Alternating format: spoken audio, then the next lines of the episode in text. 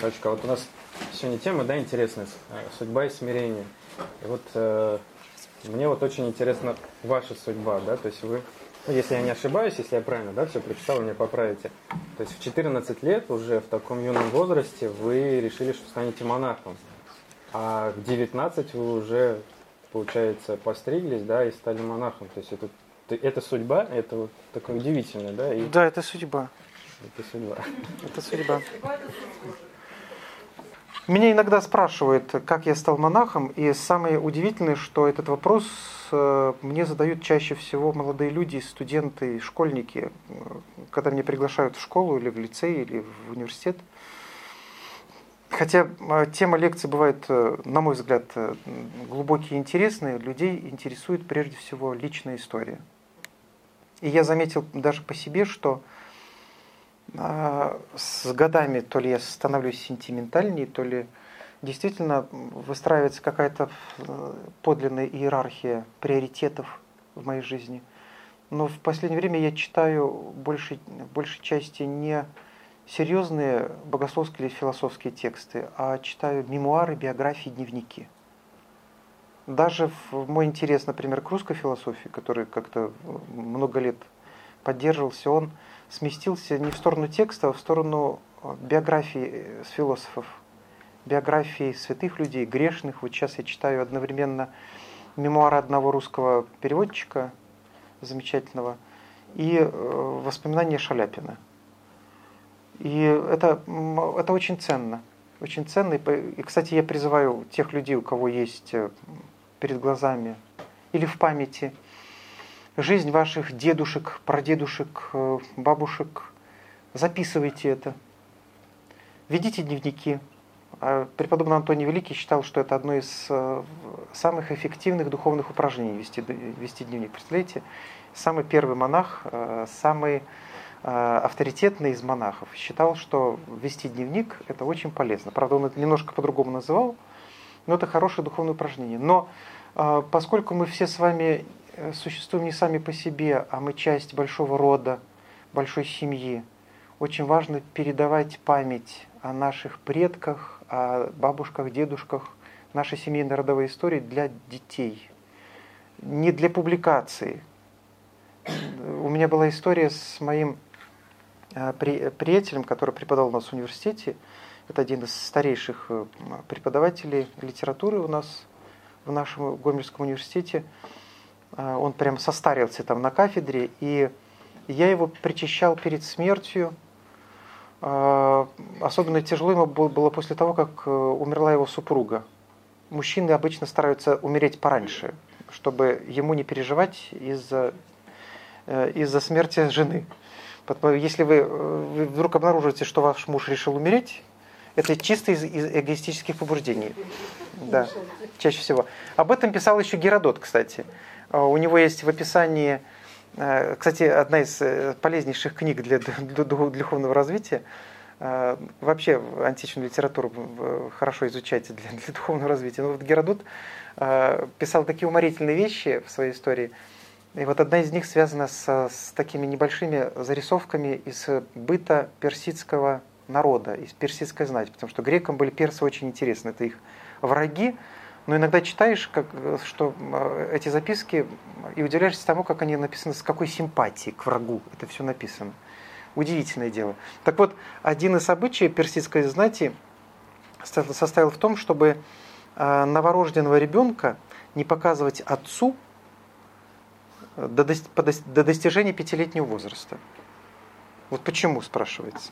Геродот поясняет. Потому что если дитя умрет, чтобы отец не сильно расстраивался. Да. Вот я его не видел, там тебе там сообщают, ну какие новости? Ну, значит, не урожай, потом там тебя вызвали к, к царю, и, ну и у тебя еще сын умер. А, ну ладно, хорошо, ну поедемте, да. А что у нас на обед? Вот, вот в таком вот роде.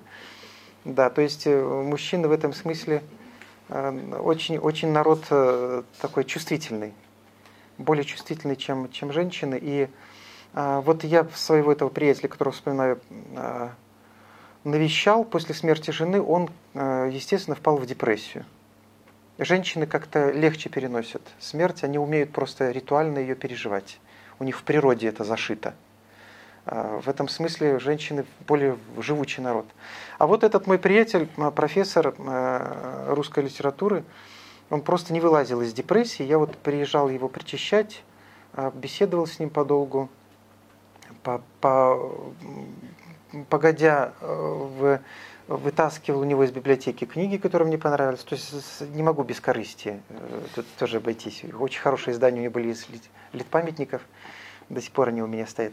Да, ну вот а, мне удалось, вы знаете, э, может быть, не благодаря моей, моей великой мудрости, которая, конечно, неоспорима, а, а просто э, Господь, видимо, вразумил, удалось его вытащить из депрессии. Я ему посоветовал записать воспоминания о своей семье, потому что он прожил очень долгую жизнь, у него в роду даже были новомученики. И он, э, представляете, э, совершенно разочарованно, не надеясь на успех, э, просто от избытка, может быть, свободного времени, действительно сел записывать истории, которые слышал от своих дедушек, прадедушек, даже о тех своих предках, которых он не видел, но о которых слышал от своей мамы, например истории их из деревни, истории, может быть, соседей по деревне своей прабабушки. Он это все жадно вспоминал и записывал. Записывал со всеми подробностями, исписал несколько толстых тетрадей. Вы знаете, такие были раньше у нас в Беларуси до сих пор продаются такие советские тетради большие, э, амбарные, да. И вот он э, мелким почерком это все подробнейшим образом описал.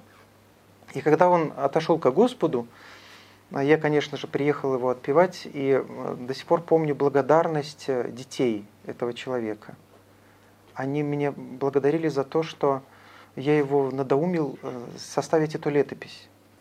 Потому что мы не сами по себе, мы часть большого рода, большой семьи. И, собственно, из этого ощущения, из этого опыта, который мы понимаем даже без слов, а просто скорее кожей – Э, собственно, вырастает желание молиться за усопших, за живых. Оно вырастает даже без э, рекомендаций церкви, когда нам говорят, например, о том, что сколько нужно молиться, вот почему церковь заставляет молиться.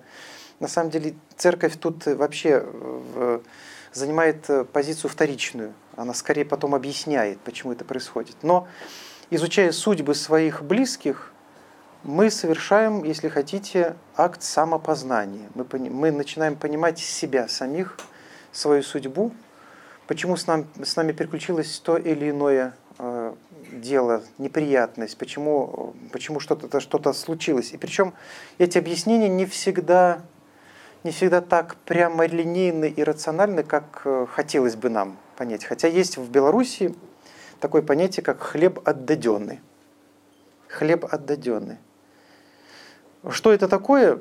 Проиллюстрирую примером своей, своей родственницы, одной из своих бабушек, которая была матушкой священника. Он служил у нас недалеко от города, из старинной священнической семьи. И она в 20-е годы э, на волне в тех перемен, которые у нас в обществе происходили – вдруг взялась писать доносы, в том числе и на соседей. Представляете, матушка священника написала донос на своих соседей, многодетную семью, которые, а, как она считала, были кулаками и прятали хлеб. Этих людей, конечно же, раскулачили, они не погибли, но их выселили из города, сослали куда-то в, в северные регионы – и, э, конечно, люди страшно плакали, а мама, хозяйка, как говорят, или глава семьи, ну, что ли, мама этого семейства многодетного, которая в, в одночасье потеряла все, она прокляла эту мою родственницу. И дальше мы не знаем, что с ней произошло, но семейное предание наше, большой, большой нашей семьи Гомельской – сохранила в мнение, которого придерживались вот старшие люди, что потом, когда у этой нашей родственницы родились дети, здоровая, успешная, умная семья была довольно, довольно такая, знаете, культурно развитая. Дали детям хорошее образование, и вдруг э, случилось что-то неожиданное. Девочка, как говорят у нас, села на ноги. Сначала девочка села на ноги. Вот э, цветущая, красивая, с прекрасным голосом. Она очень хорошо пела. Антонина ее звали. Э, перестала ходить. И всю свою жизнь осталась инвалидом. Без какой-то явной причины. А потом и мальчик, который уже стал преподавателем университета, все у него в жизни сложилось, он тоже вдруг э, сел на ноги. У нас в семье считали, что это последствие того, что бабушка это сделала когда-то тогда.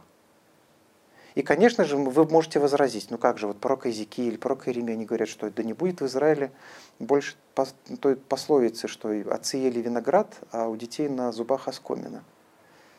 Я думаю, что здесь действует какой-то более глубокий механизм, иной. И я думаю, здесь не, не работает просто механизм воздаяния, тем более, что не всегда срабатывает – а есть вот то, что у нас в народе называют хлебодадены. Это не, не механизм, а скорее а, развитие а, живого организма, который мы из себя представляем, а, вот, частью которого мы являемся. То есть наша семья – это наша судьба, к которой мы приговорены. Мы не выбираем наших родственников, мы не выбираем наш пол, мы не выбираем, когда нам родиться – но мы становимся частью этого дерева, мы на нем вырастаем. И история этого дерева – это наша судьба. И это не только история нашей семьи, но это история нашего народа, нашего рода. И какие-то вещи, которые с нами происходят, они, возможно, связаны не прямыми линиями, как нам хотелось бы прочертить э, э, какой-то отрезок э, расстояния от одной точки до другой, а теми линиями, которые, теми законами, которые действуют в живом организме. И не всегда мы можем это объяснить. Не всегда мы это можем понять. Одно мы только знаем, как христиане, что, что над всем над этим стоит Господь. И мы Ему доверяем. И мы знаем, что что бы ни произошло, даже если вдруг Господь доверил мне потрудиться, и, может быть, даже искупить своим трудом, своей молитвой или своим страданием – то, что случилось с моим предком, не потому, что он был наказан или наказан наш род, а потому, что мне доверено вымолить или выстрадать, или отплакать то, что, э, то, что совершили мои предки, и, возможно, тем самым я облегчаю их жизнь, их судьбу. То есть здесь, понимаете, совсем другая логика действует, не такая прямолинейная, как в законе кармы, например а закон, что ли, общей судьбы э, нашей, роды, э, нашей Родины, нашей семьи. Поэтому те люди, которые отрекаются от Родины, от рода своего, которые не изучают свои корни, не посещают могилы своих предков, не, не молятся за них, они совершают большую ошибку против самих себя.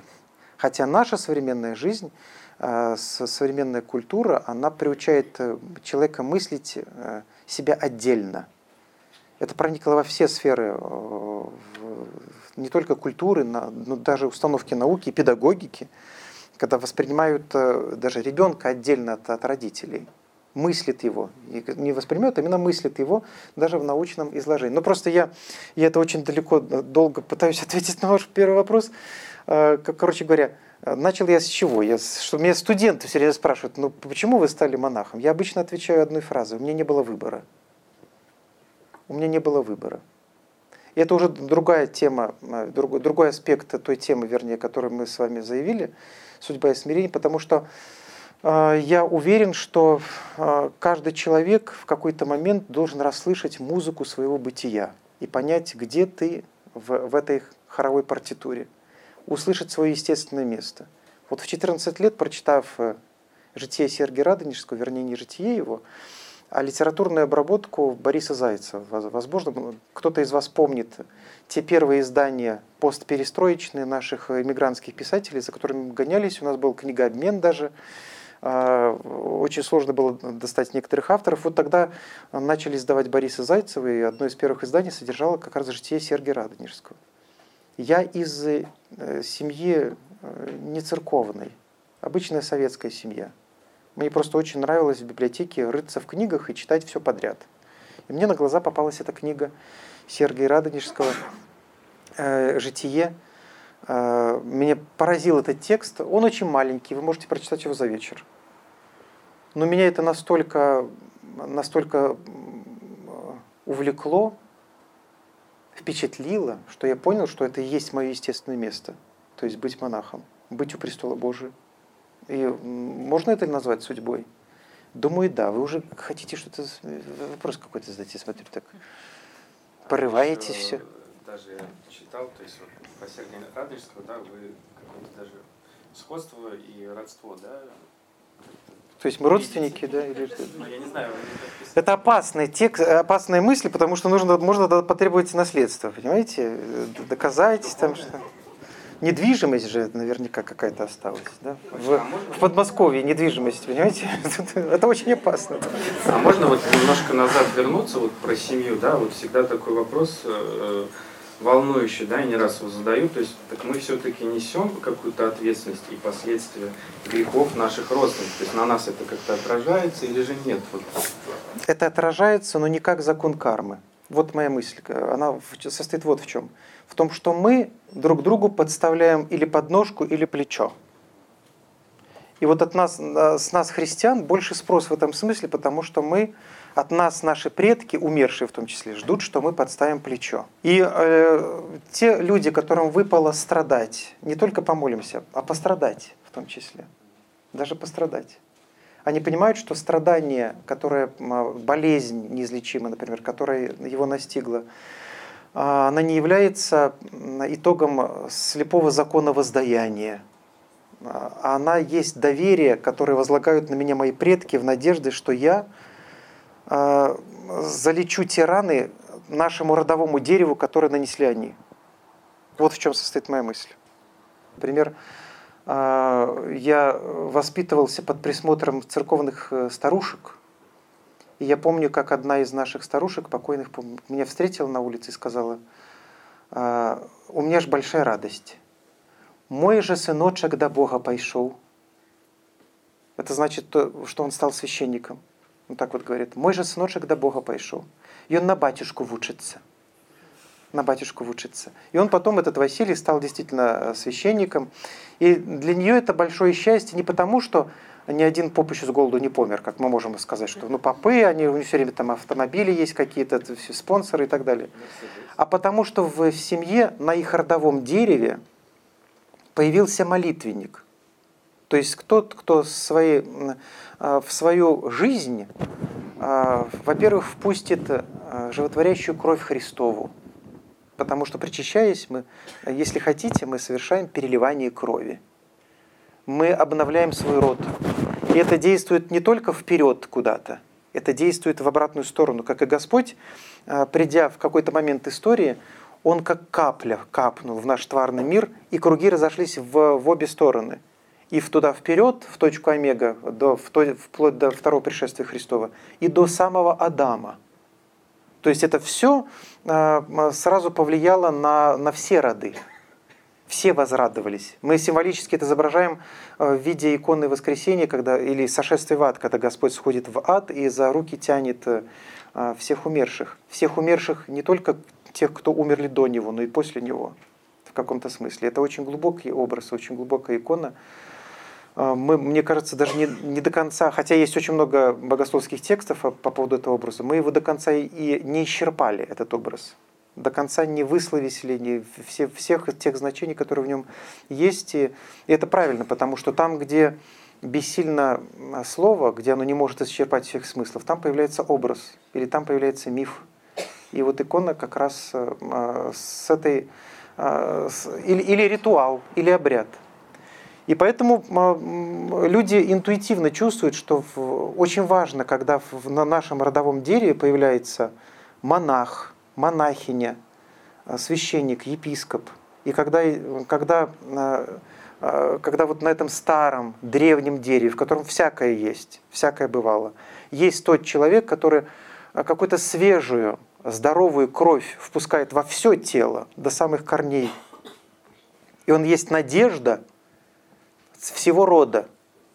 И монахи, старые монахини, с которыми я общался, многие из них уже давно к Господу отошли, они это воспринимали как служение не просто вот мое личное. Я сбежал, а, из своей семьи, и вот я живу там в монастыре, меня это не касается, что у вас там происходит. На самом деле, да, формально смотрится так, потому что это действительно не касается.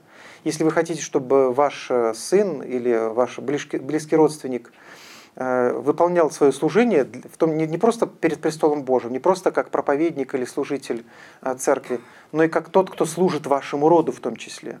Не надо его дергать, не надо его грузить вашими проблемами. Оставьте его в покое, чтобы он спокойно в монастыре или у престола Божия выполнял свое служение. Он там перед Господом оживляет ваш, ваш род. Но мы-то мыслим, а, мыслим свое дерево родовое, свой родовой организм а, очень узко. Мы охватываем только свою семью, Многие из нас не, не помнят даже имен э, прадедушек и прабабушек, хотя это очень важно. Очень важно восстановить все, что можно восстановить. Потому что это скажет нам о нас самих. Это раскроет нам, может быть, иногда тайну наших желаний.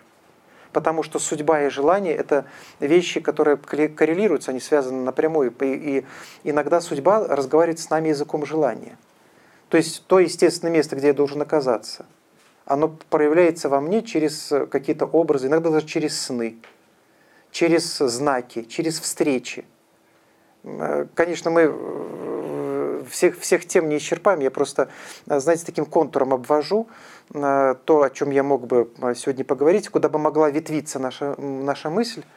Но поскольку у нас не лекция, а просто встреча все-таки, и я не знаю, что вас зацепит, что на самом деле вам интересно – то, то мы будем говорить, говорить только о том, что вас, э, что, что, вам, э, что вас э, задело. Но наше родовое дерево больше. Это дерево большого народа. Это судьба нашего народа. И в этом смысле парадоксальная вещь происходит.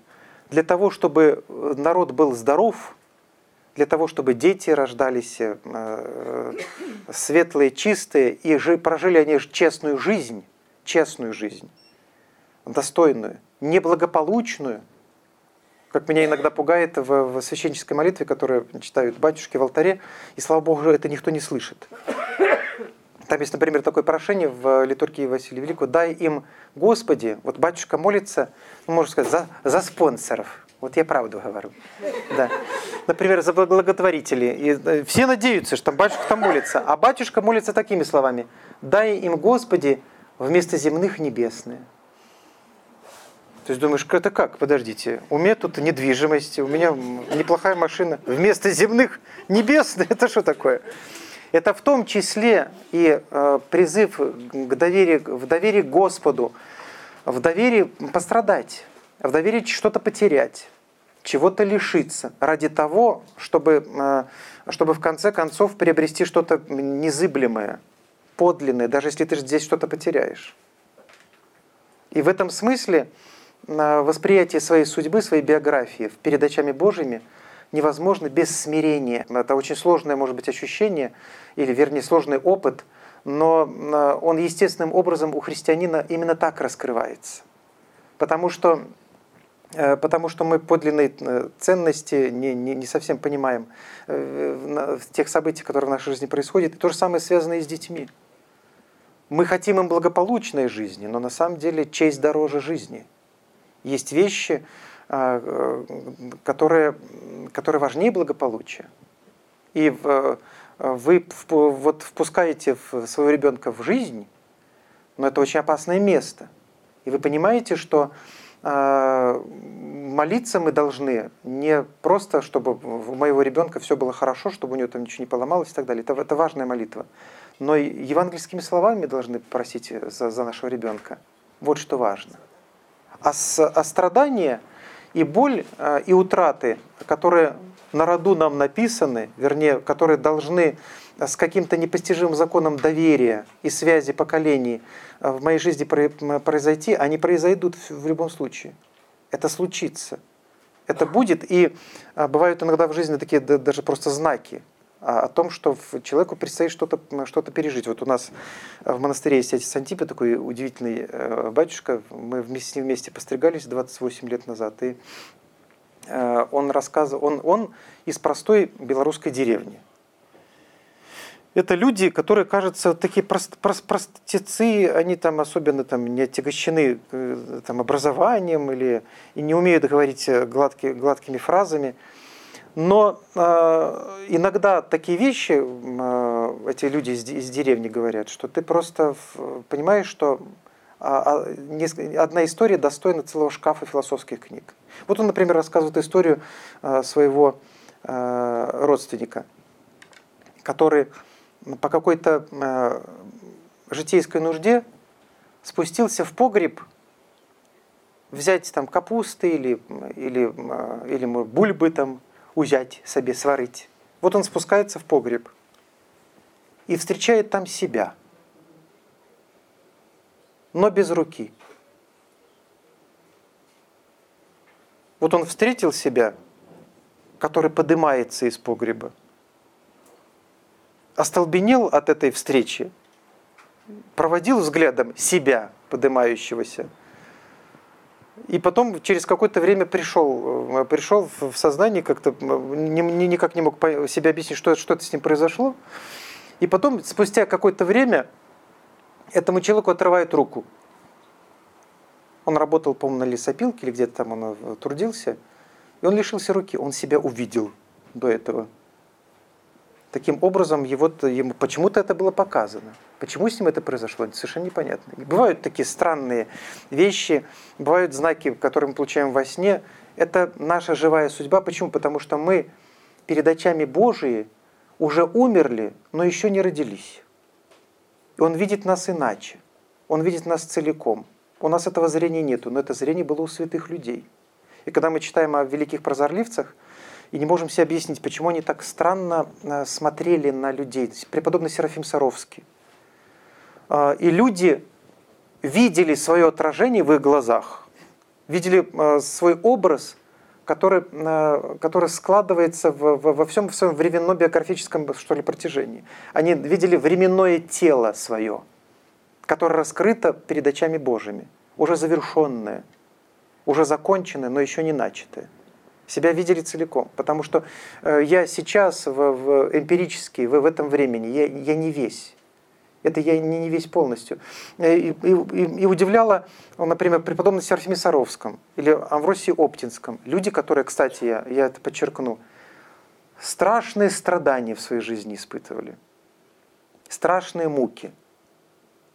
Тоже как доверие, может быть, за, э, как искупление, как труд, который несли не только за свой род, но и за свою страну, за тех людей, которые к ней приходили. То объяснение, что, а, которое иногда э, приходится слышать о том, что вот э, как опасно молиться за постороннего человека, потому что грехи его на меня переходят. Это неверное утверждение. Но как во всяком неверном утверждении, в нем есть зерно правды. Потому что действительно человек, который учится чисто молиться, его молитва по-настоящему превращается в молитву, не в наше в пустословие – а, он действительно становится причастным, причастным жизни другого. А значит, он влияет на, на вашу судьбу, и ваша судьба влияет на него. Происходит какой-то, а, что ли, обмен жизнями. А в, в случае с а, преподобными это обмен любовью, обмен добротой. И наши старцы по-настоящему несли на себе грехи всего народа, страдали, мучились, но как, э, я не знаю, может быть, когда-нибудь будет написана книга, как смотрели святые на тех людей, которые к ним приходили. Почему люди менялись перед их взором? Потому что, мне кажется, они чувствовали это отражение своего подлинного портрета в его глазах. Потому что старец смотрел на человека глазами Господа. Он видел не, не женщину 40 лет перед собой, в розовой кофточке, например, а он видел перед собой девочку – которая только-только пошла. И он видел, как радуются родители ее первым шагам. Он слышал ее первые слова. Он видел ее школьницей. Он видел, как она в первый раз одела коньки и поехала по школьному катку. Как она, какая она была королева целые пять минут, пока не грохнулась в сугроб. Э, он видел, как она первый раз влюбилась. Он видел, как ее слезы, как, как она, как, когда ее первый раз предали. Он видел, как она встретила того единственного человека, которого любит всю жизнь. Он видел, как у нее родились дети.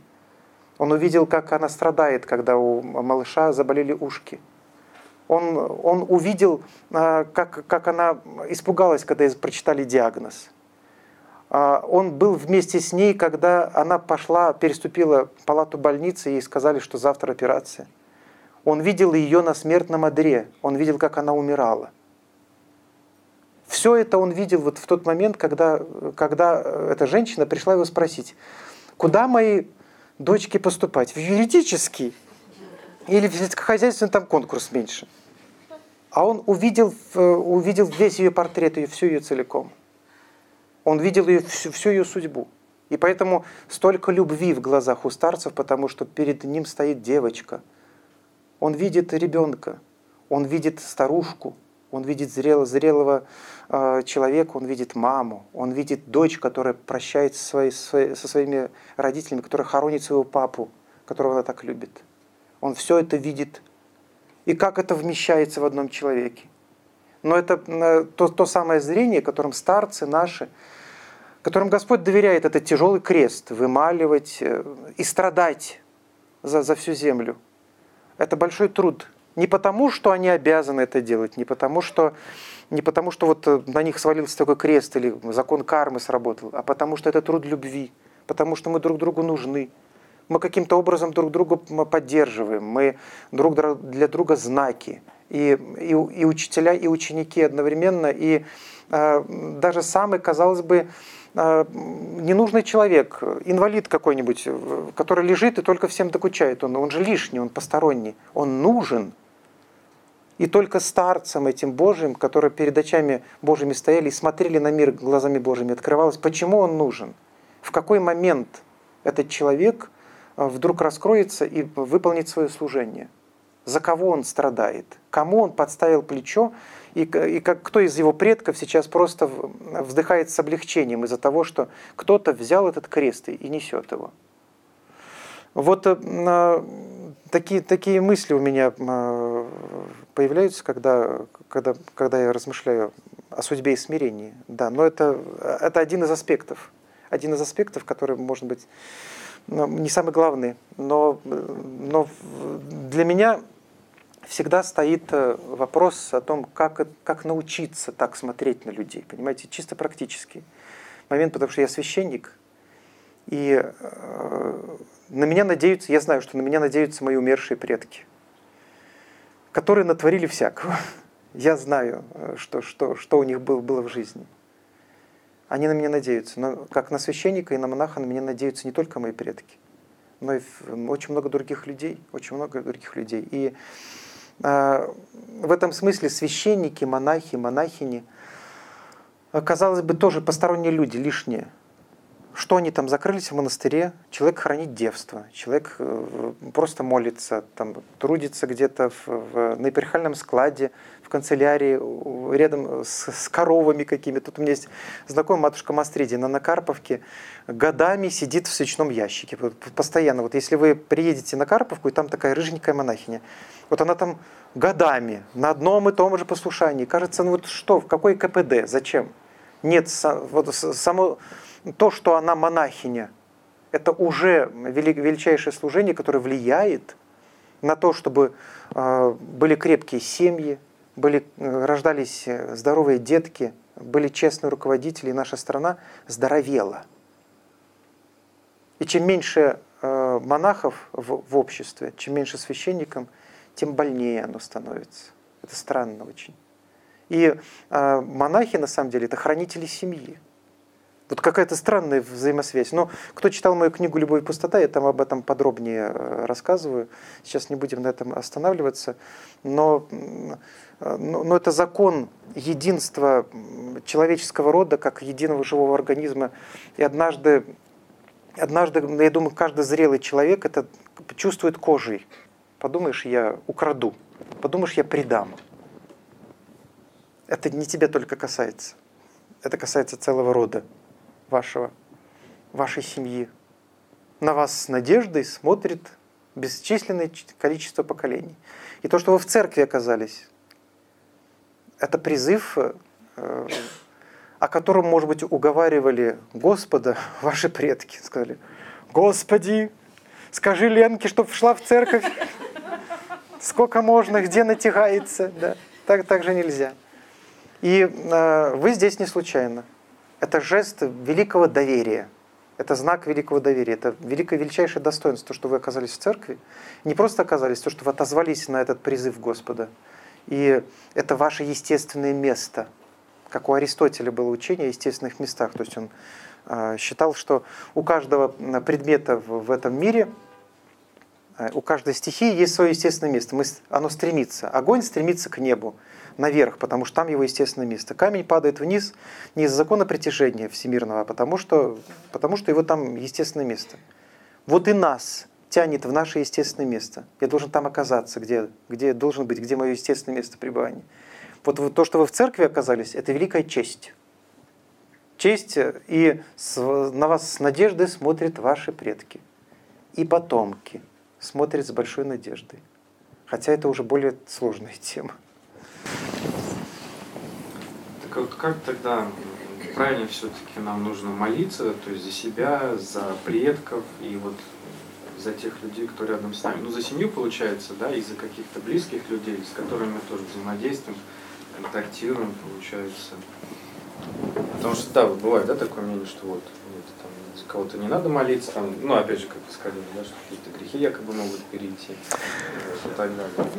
Раз уж ты стал на этот опасный путь молитвы, то тут не надо оглядываться назад. Знаете, как в Евангелии, э, такой работник э, нам не подходит, который все время... Ты взялся за плуг, а и, и думаешь, ой, это еще, еще и вот этой, там, Зинки грехи на меня перейдут. И Иосифовна тоже шалила. Да, я буду молиться за людей проверенных. Да. Вы автобиографию мне принесите вместе с записками, понимаете? Тогда я посмотрю, да, да, ну, молитва – это очень опасное дело. Но раз вас Господь позвал, у вас просто нет выбора. Как у меня, например, не было выбора, когда я понял, что это мое естественное место – быть в монастыре. Молитва – опасное дело. Но, э, понимаете, секрет в том, что э, христианин должен молиться постоянно. То есть э, тут, как по словам э, святого Иустина Поповича, который говорил, что на, уже на склоне лет он говорил, что на, тяжело всякой моей мысли, которая не превращается в молитву. То есть э, молитва – это скорее ответ на всякую встречу, которая в нашей жизни происходит. Я человек впечатлительный и ленивый.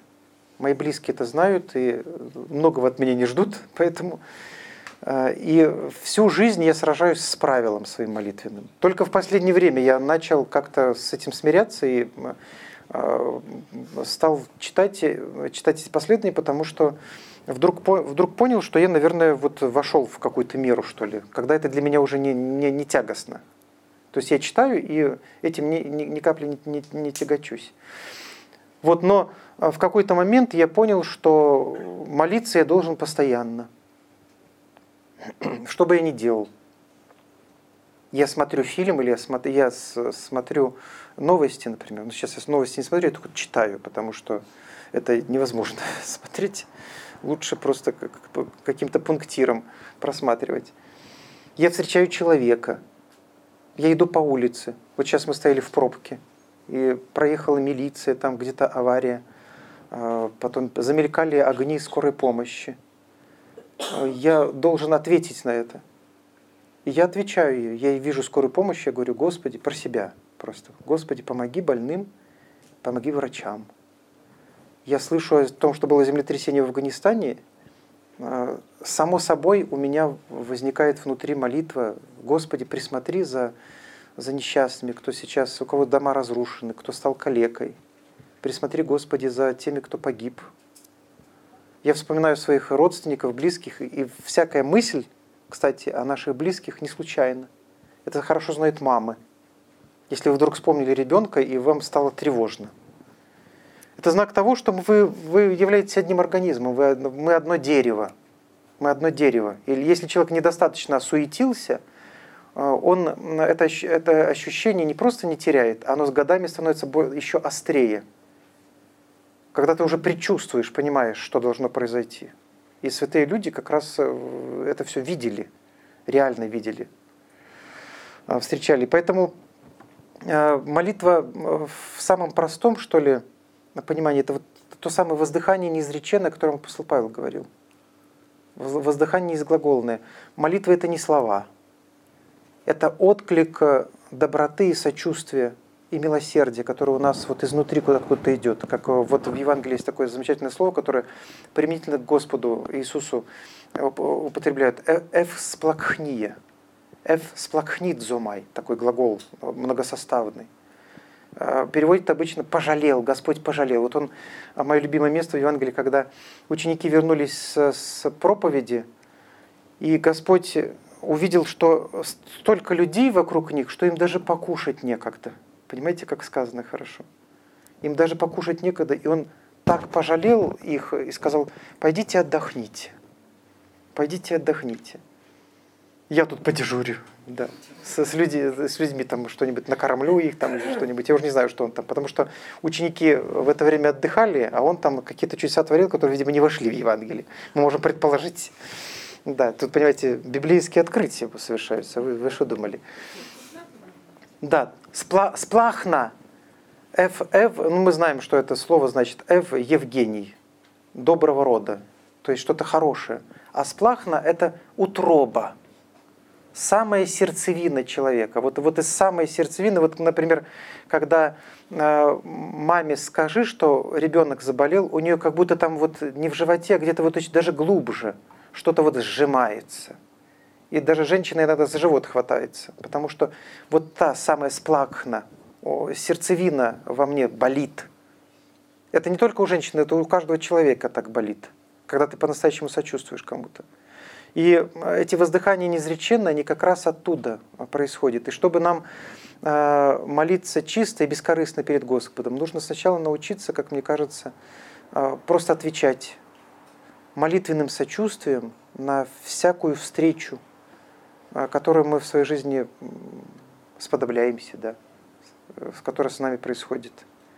Вы идете мимо школы, вы не просто идите мимо школы, потому что вы же призваны к Господу сюда в церковь с большой надеждой. Большие надежды на вас возложены а, не просто нашими предками, вашими предками, но всем народом. Вы идете, вы скажете, Господи, присмотри за этими детками, присмотри за этими учителями, пусть они будут честными людьми. Вы идете мимо Кремля, ну дальше сами продолжите молитву, которая, э, которая у вас в, в душе э, появляется. Да. Господи, помоги, поддержи, направь, вразуми, э, пусть укрепи руки, укрепи решимость, пусть, пусть может быть, какое-то озарение в этих сложных ситуациях. Ну, не надо многословить. Я на самом деле вообще говорю все время одну и ту же фразу. Господи, присмотри. Я вспоминаю э, Кремль, я сразу, Господи, присмотри за, за, за Владимиром. Да. Господи, присмотри там, э, вот у меня мой брат, отец Венедикт, у него сейчас с зубами проблемы, вот помолитесь за него. Очень страдает э, зубами, я все говорю, Господи, присмотри за Венедиктом. Или я прошу вот свою любимую святую блаженную Ксению, Господи, мать, мать Ксении, присмотри за Венедиктом. А, это простые вещи. Простые, вот это те самые, на самом деле, воздыхания неизглаголанные. И я думаю, если, если а, это превратится в такую естественную отзывчивость, то постепенно нас Господь призовет к чему-то большему в этом молитвенном деле. И, возможно, это очень страшно предположить даже, возможно, доверить пройти через какое-нибудь испытание более серьезное. Может быть, даже пострадать. Но это тоже и нужно принять с доверием Господу и с молитвой, как, э, как труд, через который нам нужно пройти. И у каждого эта мера труда своя. Каждому дается по силам, вы сами знаете.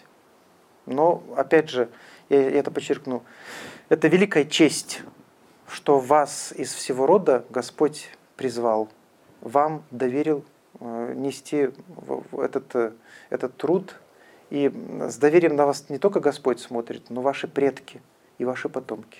Что, друзья мои, продолжаем. От вас поступило много вопросов заранее, да, в анкете регистрации, поэтому, ну, скорее всего, мы все не успеем, но по максимуму озвучим все вопросы.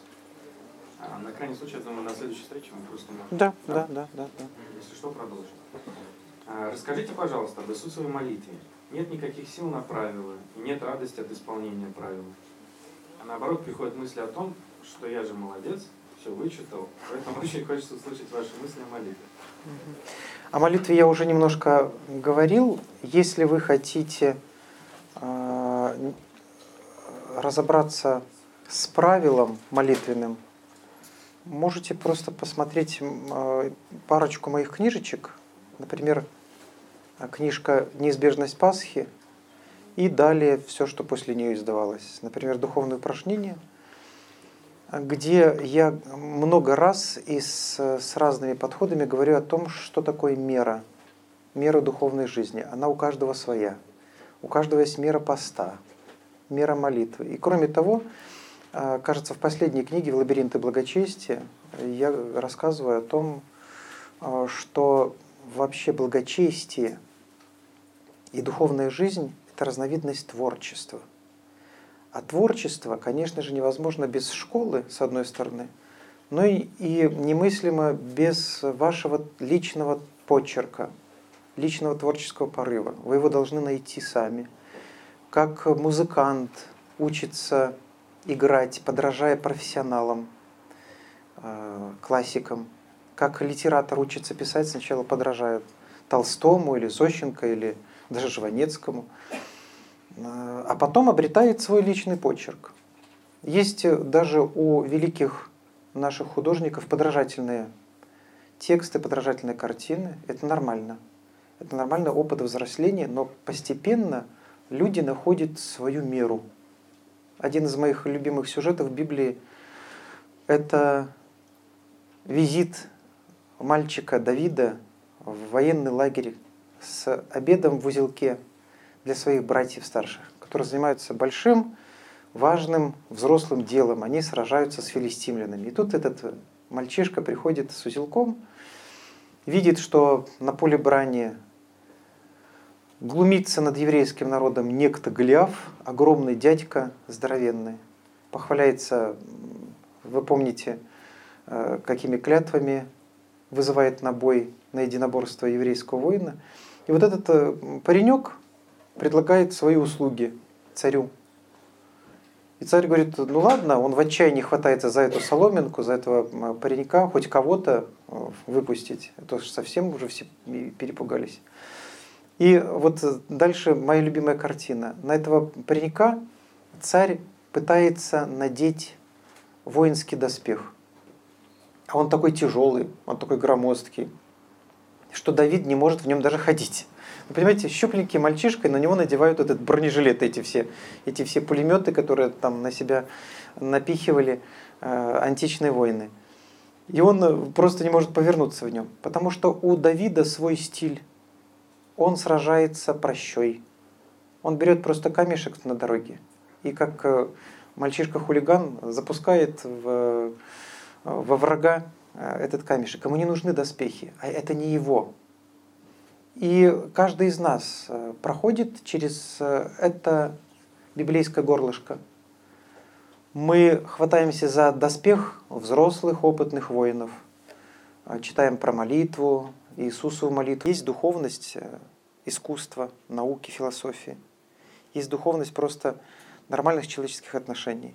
Она универсальна, она э, есть в любой религии, в любом э, народе. А есть э, духовность в Духе Святом. Это великая тайна. Об этом апостол Павел тоже в своих посланиях очень подробно пишет о том, что, что нас настигает Дух Святой.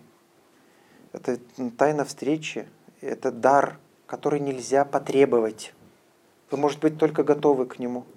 И вот я в своей книге об этом пишу, э, вспоминая а, изречение из древнего потеряка. И вот там есть, э, есть такая фраза о э, Ноевом ковчеге, вообще такая а, прикровенная фраза о том, как, как человек идет в духовной жизни, как он развивается.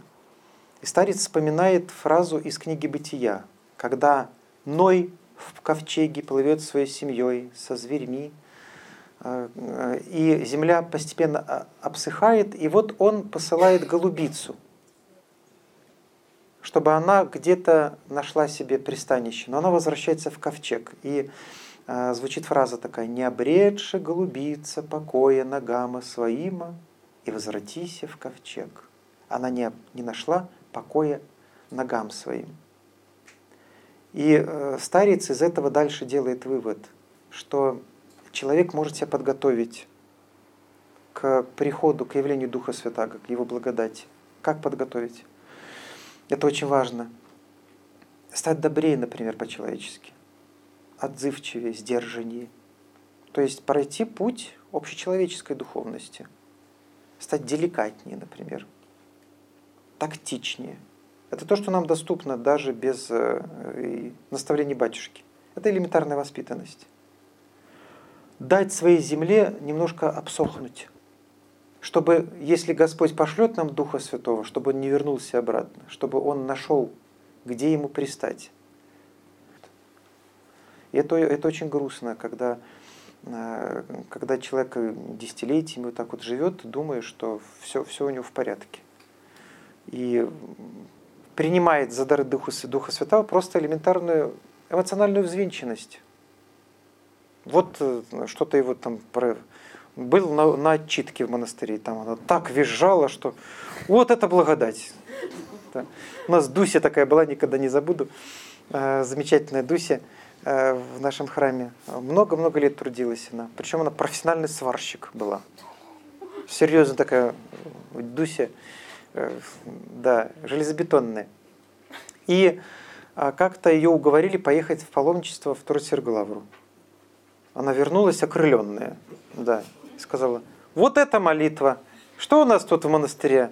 Служба раз, два, и служба закончилась. А вот привели меня в храм, я потом понял, что это она, ее вместо службы привели на отчитку. Да. Батюшка молился от и до кадить, кадить, тады пырскае, пырскае, пырскае. Тады молится, молится, все у дыму лампады горать.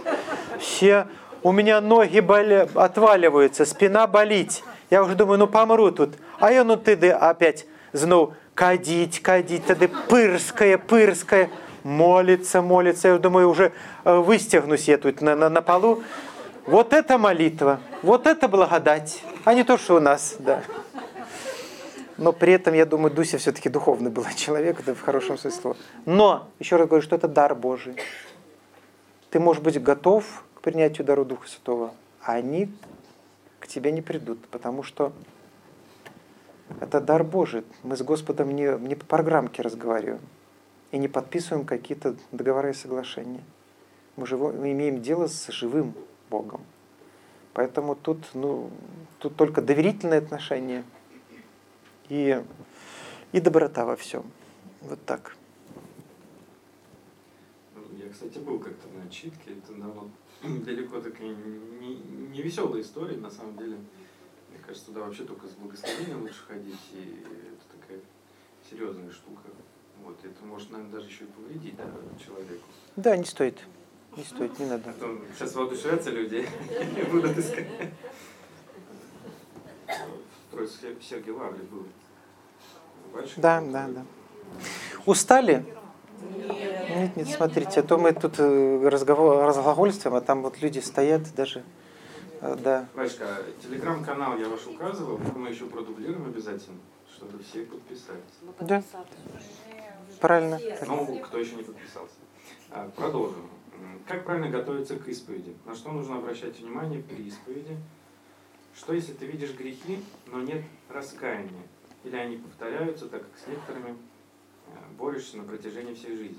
Хотелось бы получить наставление в целом о том, как исповедоваться. Одно слово попроще.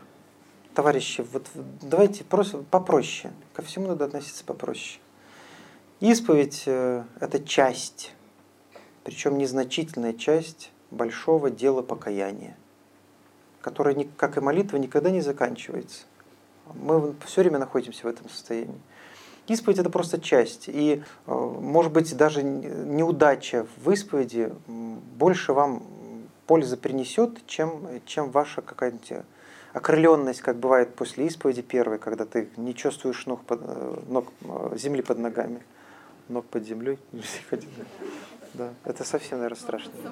Да. Можно улететь. Да, да, да. Поэтому попроще, попроще. И потом еще раз говорю, что все это относится к сфере творчества. Это ваше творчество. Мы всю жизнь знакомимся с собой. То, с чего мы начали, кстати, разговор, это как раз э, момент самопознания. Я узнаю себя, узнавая биографии своих предков. И потом еще очень долго я знакомлюсь с собой. С, с, э, потом выясняю, что мое тело мудрее, чем мой разум. Бывает такое. Хотя бывает и наоборот, у нас в Беларуси говорят, от дурной головы ногам покоя нема. Да, это, это, это, такое случается. Но бывает, что и, что, и, что и совсем наоборот. То есть, э, э хотя, хотя как, как, как, как растолковать? Да, горе от ума. Вот, поэтому, э, поэтому будьте попроще. И еще раз э, хочу подчеркнуть, что всегда исповедь – это событие. Событие неповторимое событие, которое происходит э, очень сложно, потому что в нем участвует священник. И вы должны это тоже учитывать. Особенно, когда у нас звучат призывы о бесстыжии исповедют. Надо вот исповедоваться бесстыже, там, я вот иногда такое читаю.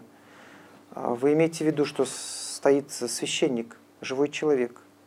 Деликатность, тактичность, Э, не должны вас покидать в том числе, когда вы на исповеди находитесь. Поэтому вы, вы имеете дело с тоже живым человеком. Вы должны учитывать и то, что, что он может, быть, может устать. Он, э, в конце концов, особенно на приходе, когда вы вместе работаете, трудитесь, бывают какие-то все время наслоения на наши отношения, рабочих отношений и прочие-прочие вещи. Все мы люди простые, немощные, но люди зрелые или пытающиеся повзрослеть в хорошем смысле этого слова, люди, позволяющиеся быть мудрыми, они постепенно э, становятся снисходительными. Мера мудрости, мера зрелости – это мера снисходительности. В том числе снисходительности к вашему священнику, который вас исповедует, и к себе. Да? Преподобный Серафим Саровский так и говорил, что нужно к своим грехам относиться как к грехам ближнего. К ближнему как относимся? До седмижды красить седмирицу. Опасная мысль, да. Это не я. Да. Это Серафим Саровский. То есть э, снисходительность и э, понимание о том, с кем я имею дело, вот с тем, который в зеркале увидел. Старый разбойник, раб лукавый и ленивый, поэтому и боязливые, поэтому надо, надо попроще ко всему относиться. Попроще. Мы очень сильно себя грузим. Потом, а, понимаете, мы живем в, в ненормальное а, время, в, в, то есть в, в такой ситуации, в которой никогда человек еще не был. Обилие впечатлений, которые мы за свою жизнь получаем сейчас, знаний, разного рода событий, через которые проходим, э, наверное, такого рода, что, наверное, видимо, человеческая психика даже к этому не приспособлена. И это, конечно же, влияет и на нашу духовную жизнь очень сильно. Мы все люди покалеченные.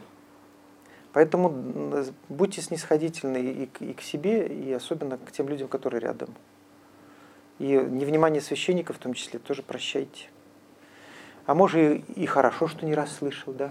У нас э, в, в семинаре такое было, что вот ходили семинаристы, в основном исповедоваться к одному батюшке, не буду называть имя.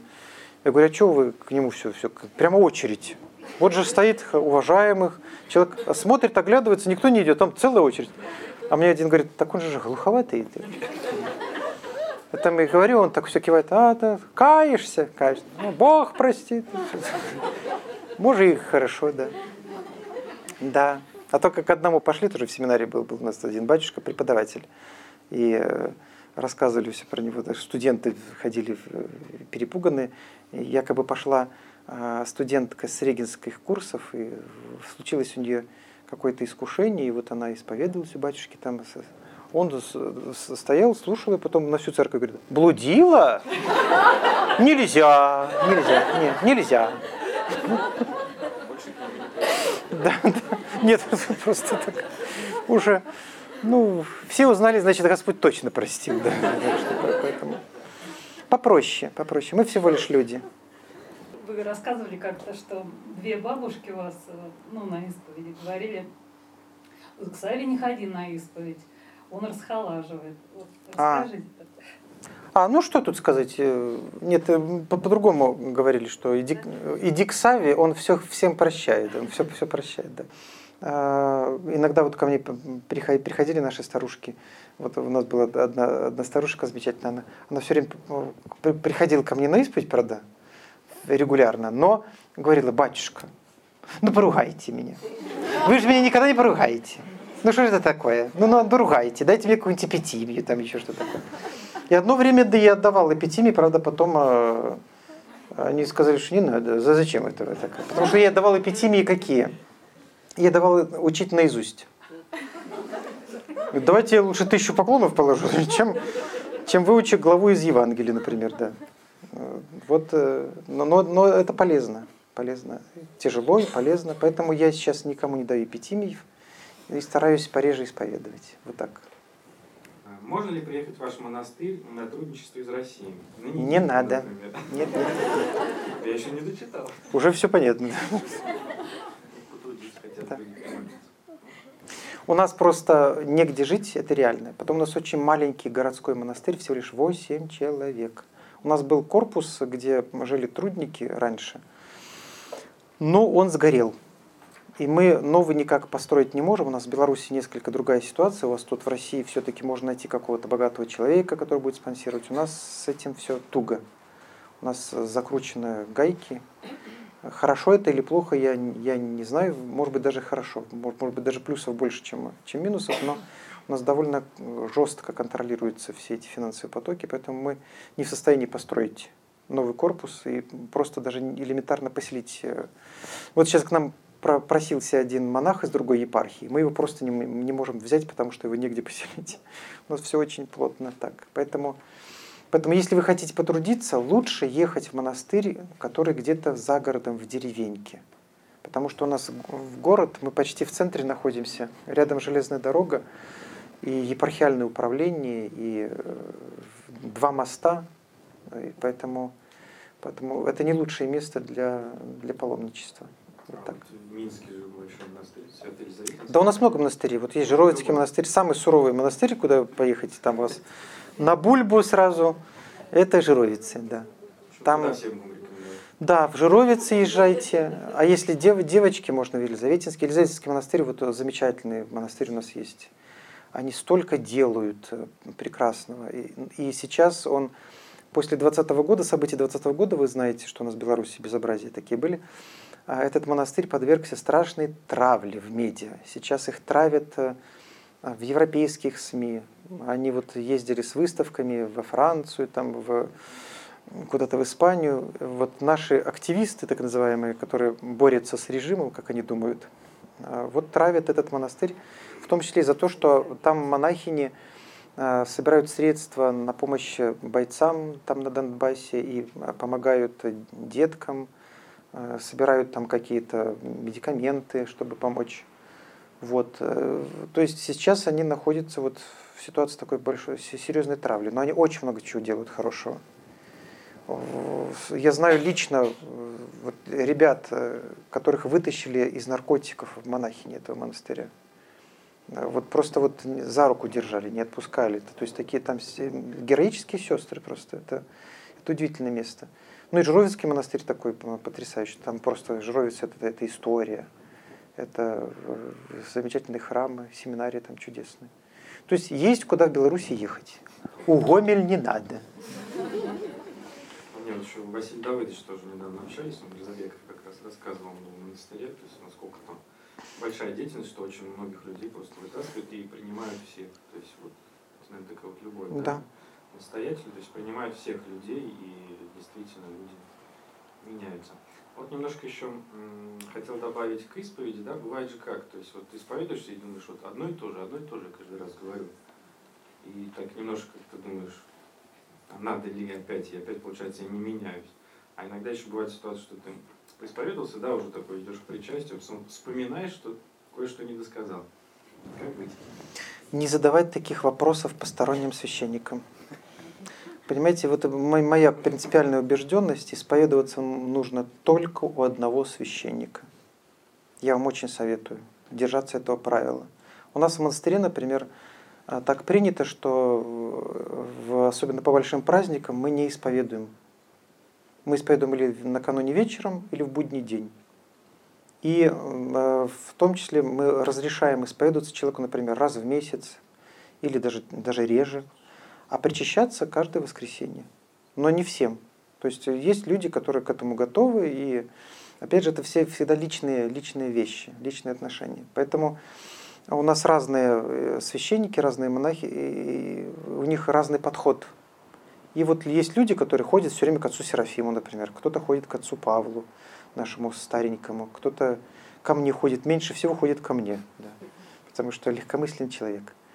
Да, у меня осталось э, буквально там небольшое число людей, которые много-много лет, чуть ли не 30 лет, э, нет, не 30, но 28 лет, э, только у меня исповедуются. Их очень мало. Да, но я считаю, что даже если вы, например, едете куда-то в паломническую поездку, не исповедуйтесь у тех священников, которые в этом месте. Конечно, это моя, моя, моя точка зрения, вы как пора можете отнестись к ней как захотите, но я вам советую исповедоваться только одного священника, который вас знает, который вам может сказать, повторяешься ты, говоришь ты одно и то же, или что-то забыл, или вспомнил. Это вот ваше личная, ваша маленькая тайна между этим батюшкой и вами. Это не должно касаться ни профессора Осипова, задавать ему вопросы, ни какого-то заезжего гомельского архимандрита, который туда приехал. Это ваше, как говорил мой певчий, э, Паша Лукомский, он, если кто-то пытался что-то ему сказать, он говорит, это мое собачье дело. Да. Понимаете, это наше собачье дело. То есть мы с батюшкой разберемся, как мне часто исповедоваться, что. Но если вы такого человека нашли, держитесь его. Даже если вам покажется, что он к вам как-то охладел, или, может быть, вы переросли его довольно, он уже Шмемана, он не читает, понимаете. Да, это просто катастрофа какая-то, да. Но э, очень важно держаться одного человека. Я просто знаю сотни историй разных и могу себе позволить обобщить э, этот опыт – Лучше всего, чтобы это был один священник, и что, чтобы он был постоянно, до, до самой смерти. Даже если вас там что-то смущает, даже если он там попивает водку где-то за гаражами, может быть, даже случается всякое в жизни, э, или, или еще какие-то вещи. Э, если, если вот терпите до конца, да, потому что как только человек сорвется, начинает блуждать там по приходам, по священникам, иногда это заканчивается очень плохо. Тут бывает, э, не может никак человек остановиться потом. Поэтому лучше, лучше держаться того, вот, э, кто у вас есть, и, и не искать себе ни, никаких новых приключений. И особенно, я еще хочу раз подчеркнуть, это в поездках паломнических в другие монастыри или приходы к каким-то святыням. Очень часто человек, который привык вот к одному стилю исповеди, к духовной жизни, оказавшись в монастыре, просто впадают э, не только в депрессию. У меня были случаи, когда я вот вытягивал людей, которые чуть ли ну, вот уже в, в, в психиатрическую больницу попадали после поездки в какой-нибудь славный монастырь и общения с духовником. Потому что э, есть люди очень впечатлительные. Там батюшка наговорил что-то такое, то, что он каждый день своим э, старушкам говорит. А приехала городская такая столичная штучка, и он тут так, а, что-то как врезал. И она все, развалилась. И вплоть до каких-то там галлюцинаций и суицидальных мыслей. Поэтому э, я не советую исповедоваться, вплоть до того, что ну, не, да, не допустят вас в этом монастыре там, до причастия, не причащайтесь. Опять же, это моя точка зрения, может быть, я ошибаюсь, может быть, не принимайте это в расчет, но за этим стоят э, множество историй, которым я свидетель. Как вы воспринимаете время?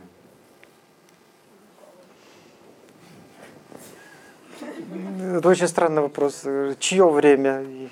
Чье время? Время у стоматолога, понимаете, это одно время. Да. Время вот в, за обедом это совсем другое время. Это, это, это, это все очень-очень по-разному, да. Знаете, говорят, что сейчас такое впечатление, что в сутках уже меньше 24 часов, и, время очень быстрое. У меня хватает, не знаю. А вы не торопитесь. Вы чего суетиться? Вот был такой замечательный философ Марк Аврелий. У него э, основной, многие читали наверняка его размышления наедине с собой. У него главный девиз был э, по-гречески звучит «me кэти спо», то есть «не дергайся», «не дергайся». Вот я себе время, я такой человек склонный там, к каким-то там порывам, я себе говорю, Сава, не дергайся. Не надо, зачем дергаться? Вот э, неторопливая, спокойная, степенная жизнь – это вот то, к чему мы должны стремиться. Не надо суетиться. У нас, правда, жизнь в церкви к этому сейчас не располагает. У нас, вот, понимаете, то съезды, то конференции. То, монахи должны там, помогать на, на фронте, там еще куда-то, я не знаю, что мы еще должны. И Э, все пишут отчеты. Я вот, вот сейчас на конференции общаюсь с батюшками, все с ума сходят от отчетов, они все, а в чем-то все отчитываются, какие-то показатели. Э, я не знаю, скоро мы будем писать отчеты по исповеди, там, сколько уже значит, э, удалось исповедовать в этом году на 7% больше грехов а, против зависти. Или, например, в монастырь будет писать отчет, было отсечено на 154 помысла больше, чем в прошлом году мы выросли в глазах патриархии. Плоды посчитать же вас. Ну, это на самом деле тоже, наверное, проблема большая, потому что вот, э, на ваш взгляд, да, вот э, в чем истинное предназначение монаха? То есть, по сути же, он должен вообще удалиться от мира и молиться, молиться за мир. Я могу молиться, не удаляясь никуда. Я... Вы понимаете, э, очень важно себе принять с последней серьезностью вот тот факт, что монахов надо оставить в покое. Вот я мечтаю о том, чтобы монахов просто оставили в покое. Кто читал мои книги, знает, что я периодически к этой теме возвращаюсь. Я даже одно время хотел написать, я предложил издательству Никея э, книжку написать э, курс выживания для новоначального инока, но они сказали мне тогда, что она не, не, мы не сможем ее продать, я тогда решил не писать, потому что действительно это же, в общем-то, монахов не так много, но начальных еще меньше, поэтому как, кто, кто же это будет читать? Вот, поэтому э, монахов надо оставить в покое. У нас монашество сейчас в русской церкви в серьезнейшем кризисе. Оно повсеместно в кризисе находится, но у нас э, после всех этих истребительных экспериментов, которые в 20 веке были, у нас этот кризис более болезненно проходит. Плюс а, каноническая ситуация очень неблагоприятная для монашества у нас в русской церкви. Потому что настоятели монастырей – это епископы. И каждый монастырь зависит от епископа. А это что значит? Что а, епископ э, имеет полный контроль над монастырем, над имуществом монастыря, над кадрами монастыря. Он может э, менять устав, он может э, кого-то принимать, кого-то выгонять и самого епископа часто меняют, наместников этих меняют. А монастырь это школа. Это школа, в которой должно быть как минимум три поколения устойчивые. Школа э, должна передавать традицию, а школа подразумевает накопление. Накопление, в том числе и даже материальных средств. И монахи должны, э, я, я об этом постоянно говорю, о том, что по-хорошему надо бы сделать так, чтобы у монашества был свой епископат – причем епископат, который состоял бы из, из монахов, из тех, кто жил в монастыре. А то назначают э, епископа, например, или наместника назначают, человека, который никогда не жил в монастыре. Он приходит э, в это братство, в эту семью. И даже если он очень хороший человек, он поневоле начинает разрушать и делать, переделывать на свой лад. Но как монашество может вызреть, если ему никак не дают э, нормально вырасти спокойно? Ему все время находит какое-то занятие. Давайте монахи будут спасать алкоголиков, например. Там. Вот у нас в Жородском монастыре спасают алкоголиков усиленно. Ну, наверное, успешно. Но, там, там просто есть батюшки, которые по, по собственному почину этим начали заниматься, спасать алкоголиков.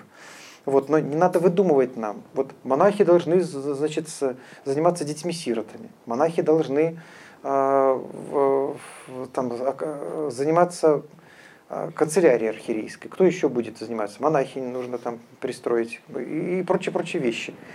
Нам надо оставить монахов в покое. Они должны заниматься своим делом, никому ничего не объясняя.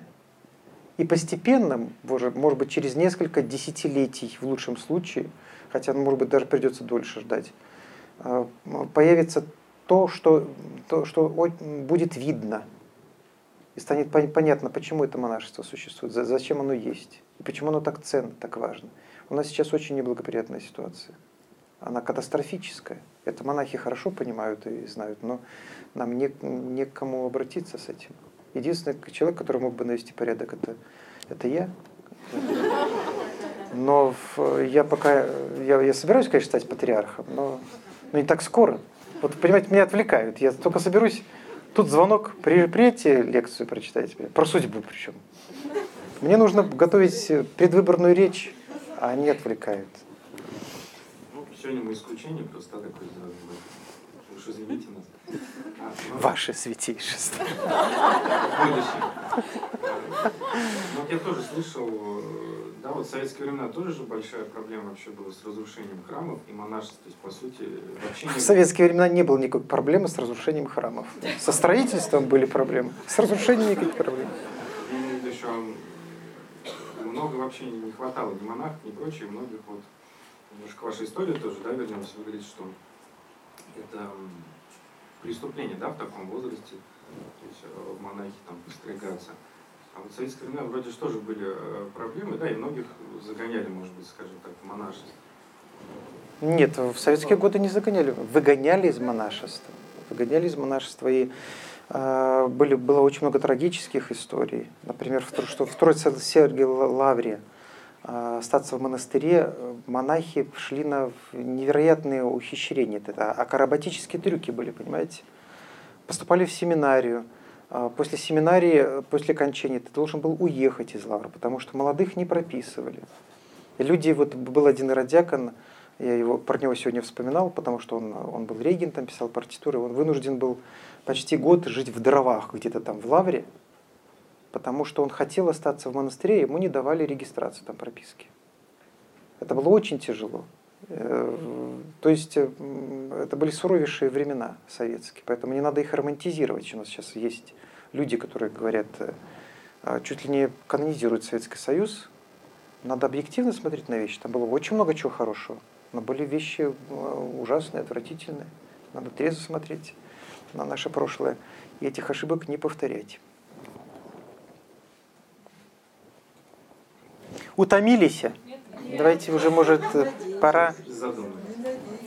Ну, сейчас еще немножко. Да, давайте еще немножко. Можно получить благословение, а отнять благословение можно? Э, евреи, сейчас я... Евреи избранный народ, а благословение у них отнято. Ну, это вопрос. Господь может отнять благословение? В Царствие Божие можно войти только через скорби? Ну, сразу много вопросов. Я про евреев скажу, что э, евреи настоящие, махровые жиды, это мы с вами.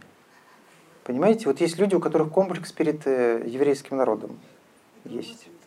На самом деле это, э, это недоразумение, потому что мы с вами, причащаясь тела и крови Христовой, тем самым присоединяемся не просто к э, божественной благодати и впускаем в себя кровь Бога человека, мы принадлежим, мы, мы врастаем а, в, в дерево потомков Давида.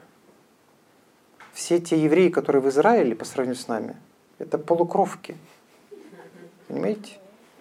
И причем это не зависит от расы. От расы вы принадлежите. Вы можете быть негром там, или э, вьетнамцем, а вы будете потомком Давида потомкам Христа. Вы будете принадлежать к роду Богоматери и к, к роду Спасителя нашего Господа. Поэтому не отнято э, благословение от израильского народа. Мы Израиль. Мы, понимаете? Но это нужно понимать не нацистский, не российский, как это мы сейчас видим, вскрылось в Израиле. Это, это всегда было. Потому что ну, Гомель у нас еврейский город, и у нас там у всех э, у всех э, все хорошо. Да. У, нас, у нас не только потомки Давида, да, есть, есть э, в родстве. А, то есть даже в синагоге, вот у нашей, в нашей Гомельской, например, там детей учили о том, что это мы высшая раса фактически. То есть они по... А, народ, который пострадал от гитлеровцев, стал транслировать эту теорию расы, крови вдруг. И вот их отношение к палестинцам сейчас, это же просто чистый нацизм от народа, который пережил Холокост. Но это говорит о том, что всякий народ склонен к нацизму. И русский ну, может быть нацистом, если он э, все время сводит и русскость к крови. Но благословение на нас, как на духовном Израиле.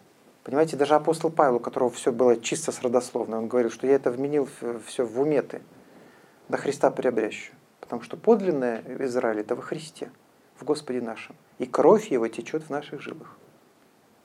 Она делает нас братьями и сестрами буквально. Понимаете? Не метафорически. А мы, причащаясь от одной чаши евхаристической, становимся братьями и сестрами по крови, в самом деле. Вот, вот, вот буквально. Братики и сестрички. Поэтому так э, и хочется иногда врезать, потому что брату можно. Да?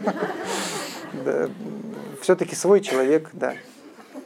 Вот, а, а, а подобные вещи, знаете, сложные. Но э, не нужно в них так сильно погружаться, а просто подождать, пока тебя настигнет э, какое-то понимание. Не нужно искать формулы. Вот мы все время ищем какую-то формулу, сейчас нам там скажет кто-то. На самом деле доходит до нас несколько иначе все. И есть вещи, которые всегда остаются закрытыми. Вот я чем дольше живу, тем э, больше понимаю, что я очень мало знаю. У меня все больше и больше вопросов возникает. И это нормально, наверное. И не нужно форсировать обстоятельства и там непременно сразу вот ответить на все вопросы, а потом я буду сидеть и есть арбуз.